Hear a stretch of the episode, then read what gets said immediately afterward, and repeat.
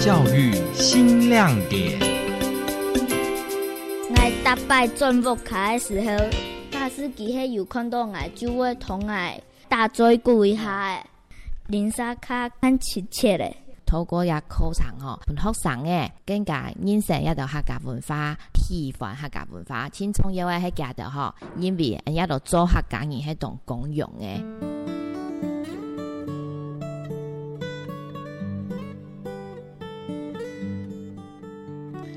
每周一堂课，苗栗侨育国小的小朋友会跟社区的阿公阿婆打嘴鼓，学习俗、学生活、聊美食。逗趣又可爱的对话，让课堂充满浓浓的客家话，也让课语学习变得轻松又有趣。听众朋友，你好，欢迎收听今天的教育新亮点，我是教育电台彰化分台的刘文珍。今天的教育新亮点将走访一百零九学年度课语结合十二年国教校定课程计划特优的学校——苗栗县的侨育国小，分享他们如何在生活当中带领客家子弟学习客语。客家人大多在农历过年之后进行瓜子，也就是扫墓的意思。圣光阿公跟阿婆跟小朋友说：“你都有一瓜子吗？有有。那个瓜子扫墓，他家里去扫瓜子。哎，元宵过后的十六了，对，哎，呃，就讲十六过后，第一个礼拜日，也第二个礼拜日，大家互相留到提前，留到延后啊，样，再没讲点的呀，哈。小朋友很好奇哦，瓜子要准备什么？圣光阿公说：“自己落阿吧，又好像有猪肉啊，也都渐渐的改变了哈，也就鲜花水果嘞，哎，用鲜花水果啊都，因为太阳节猪肉了，啊，会上神嘛。小朋友接着要问：瓜子为什么要准备红蛋呢？刘阿婆告诉大家：缝乱迄嘛呢，个瓜子啊，肚脐啊，太讲要缝乱，个好，要拔拔对，要剥对个蛋糕啦。那个肚脐也要太讲这都是缝乱。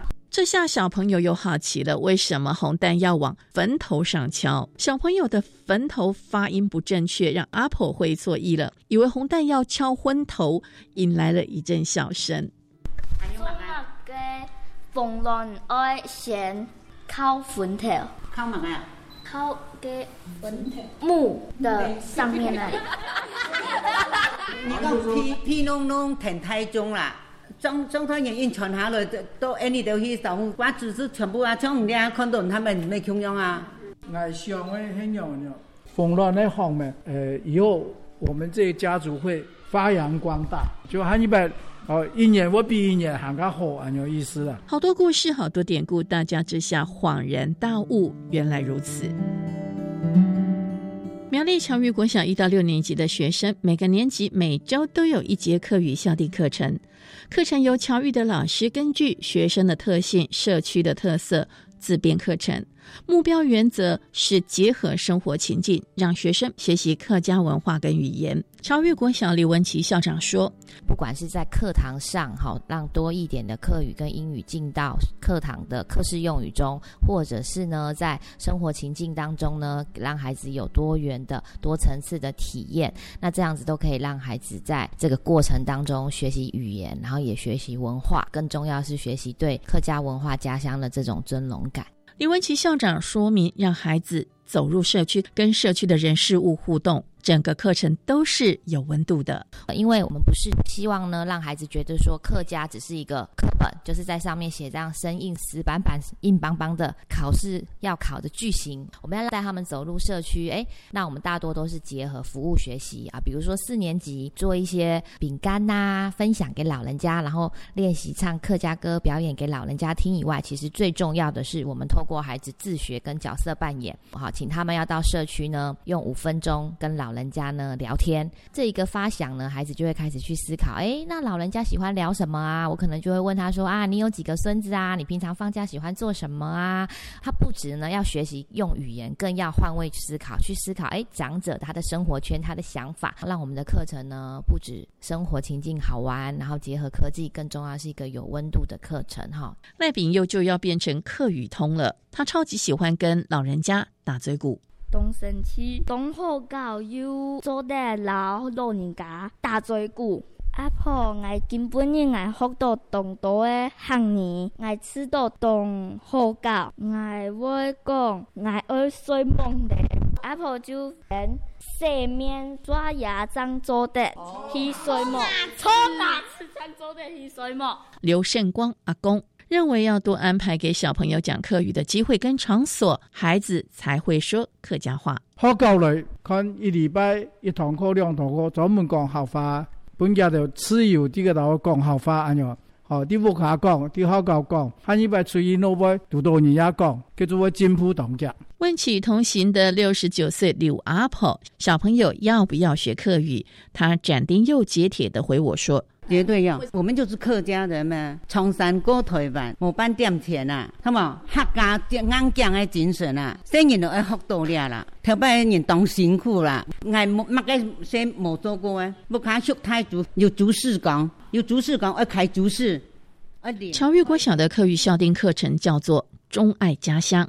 其中四年级主题是立刻关怀，客是客家的客，要立刻用客语关怀社区长辈或是周遭的人。罗丽君老师认为，语言要让孩子在没有压力下学习，所以他想到的就是打嘴鼓，也就是聊天的意思。语言这种东西呢，最好是让小孩子在没有压力之下学会，因为不见得每个小孩都会讲客语，所以我们那时候就讲说。最没有压力的方式就是大追顾，所谓大追顾就是聊天。你只要东聊聊西聊聊，小孩子最爱聊天了，那老人家也爱聊天，社区所有的婆婆妈妈也都爱聊天，所以我们就环绕着大追顾这个方式来模式来做这个立刻关怀这个主题。小小客家通赖炳佑跟我谈起跟长辈打追顾的感想。迄当爱沃卡乡的口的林沙，当年就我来爱沃卡追水。我打败转屋卡的时候，如果只有看到我嘅，卡斯基迄有看到我，卡斯基迄有看到我，就会同我老我老我打嘴鼓一下。说着说着，他自己也觉得好笑。有一班我对打球的时候，球会比到加福卡，佢就本球会吓到的。然后我去加福卡粘球的时候，佢就同我讲。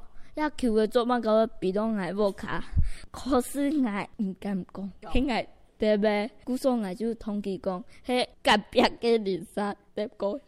孩子的学习真的让李文琪校长刮目相看。就有一天放学呢，他在路边看到一个老人家，他就想要冲过去跟他聊天，然后他就急着问我说：“客家话的晚安怎么讲？晚安怎么讲？”我们去 Google 发现，我们客家人没有在说晚安的哈，我们都是问说吃饱吗？吃饱没？啊，那其实孩子们最重要是动机被我们引起了，他看到长辈，他会想要过去跟他嘘寒问暖，跟他聊天。李文琪校长表示，教学的价值在改变孩子的思维跟生命。孩子们点点滴滴内化在心里，他在适当的场合就会学习迁移展现出来。我想这个就是课程最有价值的部分。教学的价值是在改变孩子的思维跟生命，不要把自己的价值建立在考卷九十九、九十八分上面。好，那不代表一切。乔玉国小的孩子真的对课语有了兴趣，问起孩子们最爱吃什么，他们用课语回答我：